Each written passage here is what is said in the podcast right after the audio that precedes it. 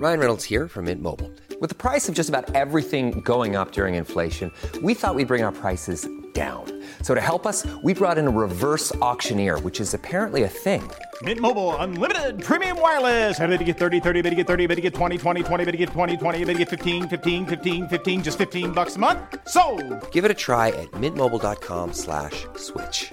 $45 upfront for three months plus taxes and fees. Promo rate for new customers for limited time. Unlimited more than 40 gigabytes per month. Slows. Full terms at mintmobile.com. Eu sou Mário Persona e essas são as respostas que eu dei aos que me perguntaram sobre a Bíblia. Você enviou para mim o link de um vídeo de um pastor que diz que é um erro cristãos não congregarem em um templo, pois lá em Atos 2,46 diz que eles perseverando unânimes todos os dias no templo. Bom, segundo esse pastor, apesar de os primeiros cristãos também serem vistos congregando em casas, eles não faziam da adoração no lar um substituto para a adoração no templo.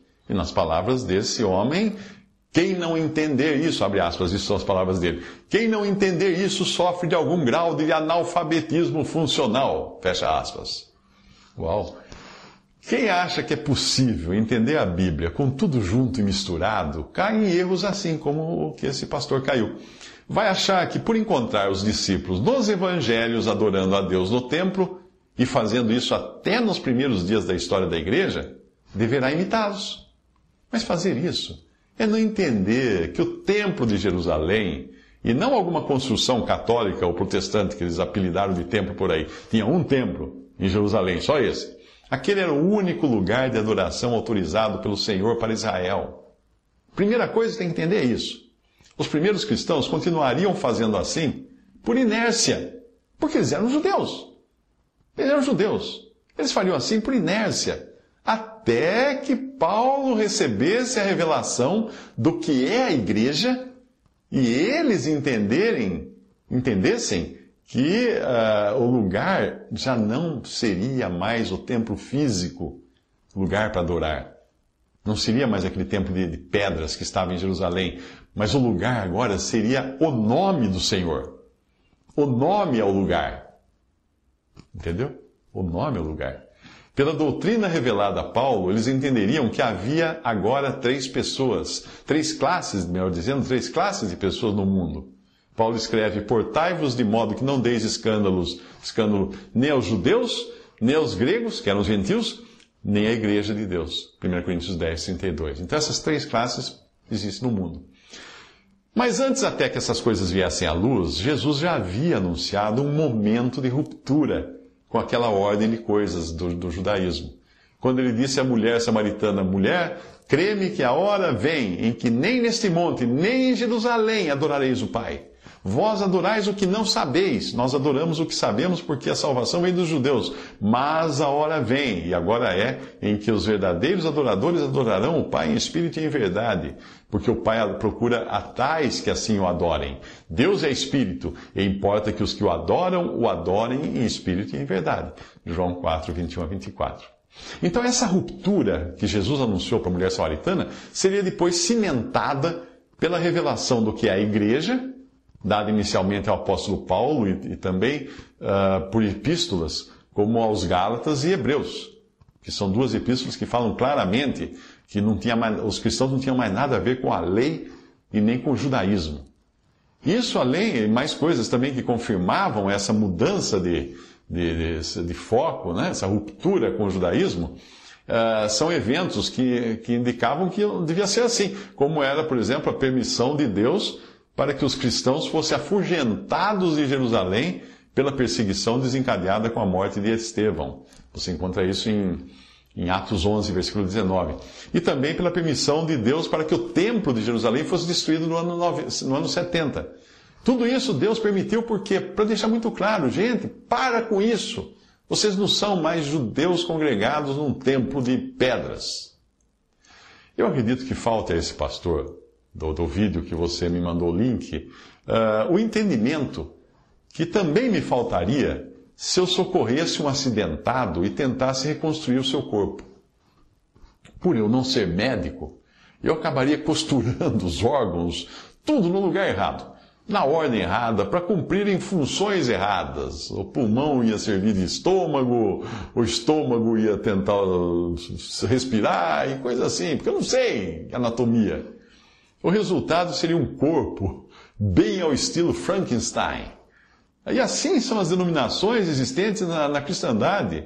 E é assim que muitos dos seus ministros e pastores tentam explicar a Bíblia. Vão sorteando versículos que mais lhe agradam de um saco de versículos. Ah, tem na Bíblia, está aqui, ó, isso aqui, isso aqui bate com aquilo que nós cremos. Paulo instruiu Timóteo assim: procura apresentar-te a Deus aprovado como obreiro que não tem de que se envergonhar, que maneja bem a palavra da verdade. 2 Timóteo 2,15. A versão de John Nelson Darby, se, se for traduzida para o português, ficaria assim: Esforça-te diligentemente para apresentar-te aprovado a Deus como obreiro que não tem de que se envergonhar, cortando com precisão a palavra da verdade. Nessa versão, a imagem que nós temos, e é isso que a ideia passa, é de um bisturi nas mãos de um hábil cirurgião que separa os órgãos corretamente segundo o seu lugar, a sua posição e a sua função. A primeira edição da Bíblia em inglês, que foi publicada em 1535, por iniciativa do, do rei Tiago, é, King James, a versão conhecida na Inglaterra por King James, ela trazia o prefácio de Miles Coverdale, que dizia o seguinte no seu prefácio. Está lá no comecinho, nas primeiras páginas dessa Bíblia, das mais antigas, claro.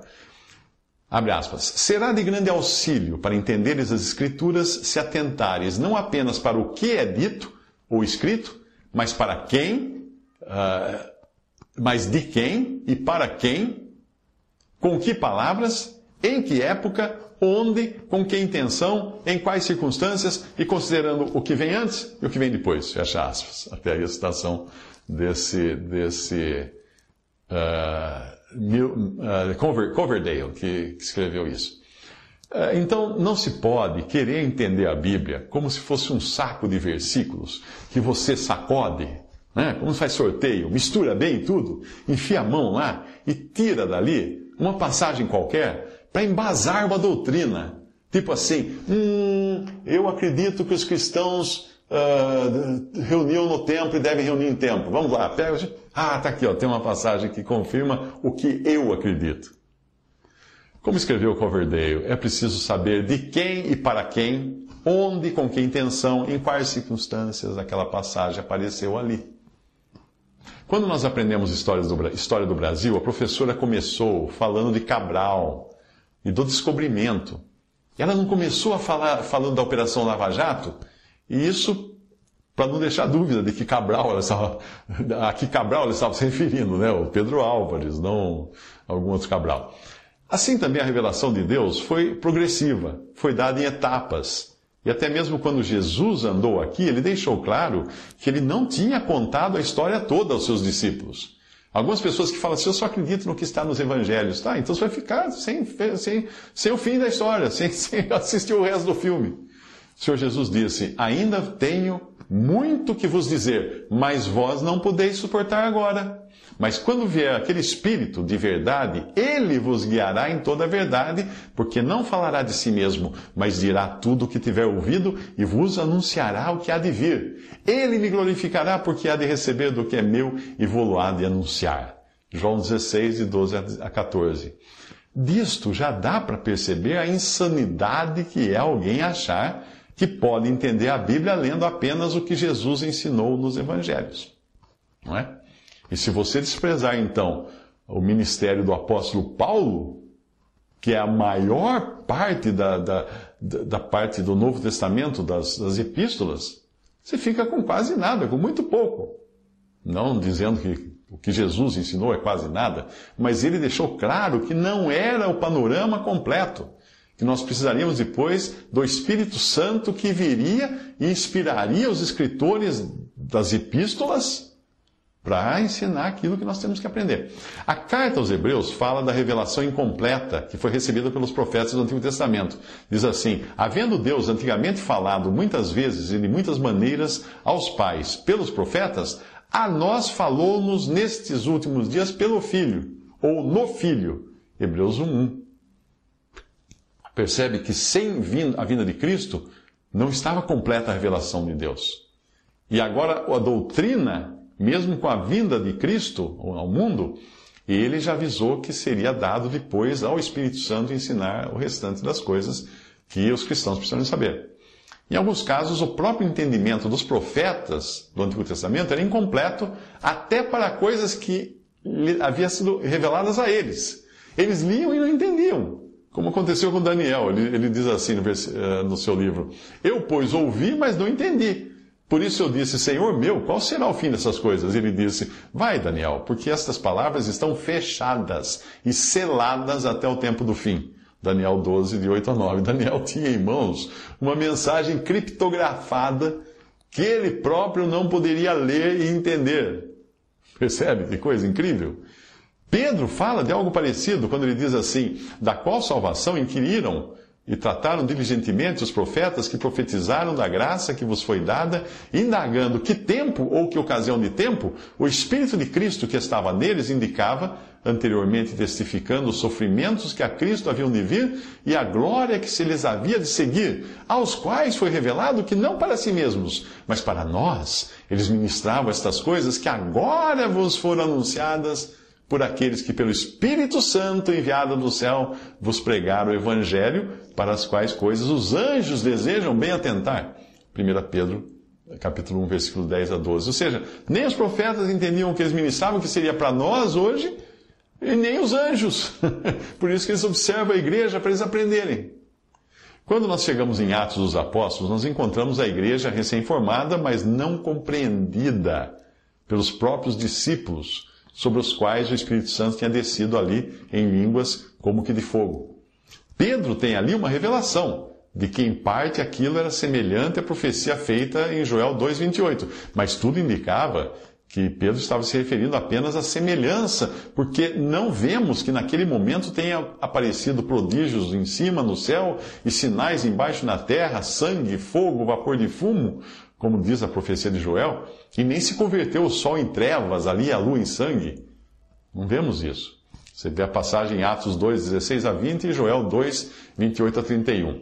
Portanto, naquele estágio da revelação de Deus, nos primeiros capítulos de Atos, nem Pedro sabia muitas coisas, como logo ficaria comprovado no episódio com Cornélio. Ele não fazia ideia, Pedro não fazia ideia de que as chaves que ele recebera do Senhor nos evangelhos serviriam para introduzir os gentios e samaritanos, além dos judeus, que acabavam de ser acrescentados à igreja em Atos 2. Enquanto isso, Deus estaria preparando um vaso escolhido para receber o que faltava ser revelado dos mistérios de Deus. Veja, veja essa passagem de Atos. Disse-lhe, porém, o Senhor: Vai, porque este é para mim um vaso escolhido, para levar o meu nome diante dos gentios e dos reis e dos filhos de Israel. Atos 9, versículo 15. Esse vaso escolhido seria Paulo que depois iria escrever o seguinte: Por esta causa eu, Paulo, sou prisioneiro de Jesus Cristo por vós, os gentios, se é que tendes ouvido a dispensação da graça de Deus que para convosco me foi dada, como me foi, como me foi este mistério manifestado pela revelação, como antes um pouco vos escrevi, por isso, quando ledes, podeis perceber a minha compreensão do mistério de Cristo o qual noutros séculos não foi manifestado aos filhos dos homens, como agora tem sido revelado pelo Espírito aos seus santos apóstolos e profetas, a saber que os gentios são coerdeiros e de um mesmo corpo e participantes da promessa em Cristo pelo Evangelho, do qual eu fui feito ministro, pelo dom da graça de Deus que me foi dado segundo a operação do seu poder. A mim, o mínimo de todos os santos, me foi dada esta graça de anunciar entre os gentios, por meio do Evangelho, as riquezas incompreensíveis de Cristo e demonstrar a todos qual seja a dispensação do mistério. Mistério é uma coisa que a gente não sabe, é uma coisa oculta até ser revelado. De demonstrar qual seja a dispensação do mistério. Uh, que desde os séculos esteve oculto em Deus, que tudo criou por meio de Jesus Cristo, para que agora, pela igreja, a multiforme sabedoria de Deus seja conhecida dos principados e potestades nos céus, A mim, o mínimo de todos os santos, me foi dada esta graça de anunciar entre os gentios, por meio do Evangelho, as riquezas incompreensíveis de Cristo e demonstrar a todos qual seja a dispensação do mistério que desde o século esteve oculto em Deus, que tudo criou por meio de Jesus Cristo. Isso está em Efésios 3, de 1 a 10. Você percebe agora a razão de não ser possível entender a Bíblia apenas sacudindo um saco de versículos e aí tirando dentro dele aquele versículo que você bem entender. Existe uma ordem. E o livro de Atos é exatamente isso: atos ou ações dos apóstolos e da igreja ao longo do seu período inicial. E esses atos incluem falhas, incluem reajustes como aconteceu no caso da distribuição de alimentos. No, no, capítulo 2, os primeiros cristãos estavam todos juntos e tinham tudo em comum e vendiam suas, suas propriedades e bens e repartiam com todos segundo cada um havia de mistério. Atos 2, 44, 45. Quem lê essa parte fala assim: Uau, temos que ser assim, vamos vender tudo, viver em comum. E aí os comunistas vão falar assim: Ai, tá vendo? Jesus pregava o comunismo, os cristãos eram comunistas. Precisa ler o resto, fio. Aquilo era uma iniciativa deles. Eles faziam aquilo, os primeiros cristãos. Não foi ordenado que eles fizessem isso. Eles faziam aquilo. Mas não durou muito, porque logo o egoísmo se fez presente, e mais para frente você vai encontrar isso aqui. Ora, naqueles dias, crescendo o número dos, dos, discípulos, houve uma murmuração dos gregos contra os hebreus, porque as suas viúvas eram desprezadas no ministério cotidiano. Atos 6, versículo 1. A partir daí, os apóstolos precisaram decidir como organizar aquilo mostrando que eles viviam um tempo de transição. As coisas estavam ainda sendo entendidas e organizadas. Por isso, tomar de um versículo isolado em Atos 2 para afirmar que os cristãos devem adorar num templo é não entender isso, é não entender a Bíblia. Para começar, só havia um templo instituído por Deus. Qualquer judeu estava proibido de adorar e oferecer sacrifícios em outro lugar que não fosse o templo de Jerusalém. E se alguém quisesse construir um templo em outro lugar, seria apedrejado. Sinagogas não eram templos e nem lugares de adoração. Ninguém oferecia sacrifícios nas sinagogas. Eram escolas de judaísmo, onde os judeus liam e aprendiam as Escrituras. Se os primeiros discípulos ainda frequentavam o Templo de Jerusalém, em Atos 2, era por não entenderem o que era a igreja. Por quê? Porque ainda era mistério. O mistério seria revelado a Paulo, e quando Paulo revelasse o mistério para os outros apóstolos, aí eles entenderiam. Antes de Paulo se converter, ninguém entendia isso. Antes de Paulo receber a revelação do mistério, ninguém podia explicar o que era a igreja. Percebe? Se nós encontramos alguns indo às sinagogas depois disso, um leitor atento irá saber que eles iam lá pregar o evangelho aos judeus. Não para congregar com os judeus, para pregar o evangelho para os judeus.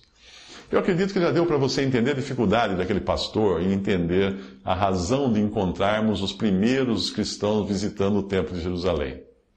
As faculdades de teologia das diferentes vertentes denominacionais preparam seus ministros segundo o, abre aspas, corpo doutrinário, fecha aspas, que é a expressão que os próprios pastores usam para a doutrina que caracteriza cada denominação.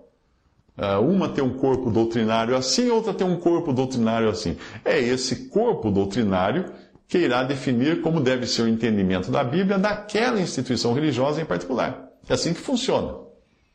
Quando se tratar de uma instituição que prega obras da lei como meio de salvação, eu creio que o nome mais adequado para o corpo doutrinário seria cadáver doutrinário. Porque a doutrina de Paulo deixa muito claro que a letra da lei só podia matar e não dar vida. Por isso a lei é chamada por Paulo de ministério da morte. Veja a passagem. Porque quando estávamos na carne, as paixões dos pecados que são pela lei operavam em nossos membros para darem fruto para a morte. Mas agora temos sido liber... tendo sido libertados da lei, tendo morrido para aquilo em que estávamos retidos, para que servamos em novidade de espírito e não na velhice da letra. E Paulo continua depois: Deus nos fez também capazes de ser ministros de um novo testamento, não da letra, mas do espírito, porque a letra mata e o espírito vivifica. E se o ministério da morte, que é o nome que Paulo dá à lei, o ministério da morte, gravado com letras em pedras, veio em glória de maneira que os filhos de Israel não podiam fitar os olhos na face de Moisés, por causa da glória do seu rosto, a qual era transitória, como não será de maior glória o ministério do Espírito? Isso tudo está em Romanos 7, versículos 5 ao 6, e 2 Coríntios 3, versículos 6 ao 8. Por isso, ainda que diferentes ministros de diferentes denominações Posso argumentar que tudo o que está no seu corpo doutrinário veio da Bíblia? Fica óbvio que cada, um, cada uma dessas organizações sorteou as suas passagens que melhor se adequassem, melhor se encaixassem uh, ao ensino dos seus fundadores ou ao poder central daquela denominação para criar esse tal de corpo doutrinário. O resultado é uma cristandade cheia de monstros doutrinários, cadáveres doutrinários, bem ao estilo Frankenstein, que inegavelmente foram montados com passagens bíblicas costuradas entre si, ninguém nega isso, mas completamente fora do seu lugar e da função que Deus determinou para essas passagens. Hoje eu entendo melhor o que um irmão da Califórnia, um irmão ancião, idoso, que já está com o Senhor, eu entendo melhor o que ele queria dizer quando se referia a algum seminário teológico, que em inglês é Theological Seminary. Uh, ele se referia a Theological Cemetery, ou cemitério teológico. O som, o som do trocadilho funciona melhor até no inglês, mas era basicamente isso que ele dizia, porque realmente não é, não é uma coisa que tenha vida, percebe? E o uso da palavra de Deus assim sorteando versículos, uh, não dá entendimento algum, pelo menos o entendimento correto que nós devemos ter da palavra de Deus. Então, resumindo tudo, tudo isso, não. Os cristãos, apesar de no princípio se terem eh, frequentado o templo nos primeiros dias do cristianismo na terra, logo eles iriam aprender com Paulo a doutrina da igreja, do que é a igreja, e passariam a se, a se congregar, a congregar, estarem congregados, melhor dizendo, somente ao nome do Senhor, porque é o nome do Senhor Jesus é que é o lugar de reunião do crente. Visite respondi.com.br. Adquira os livros ou baixe e-books. Visite 3minutos.net. Baixe o aplicativo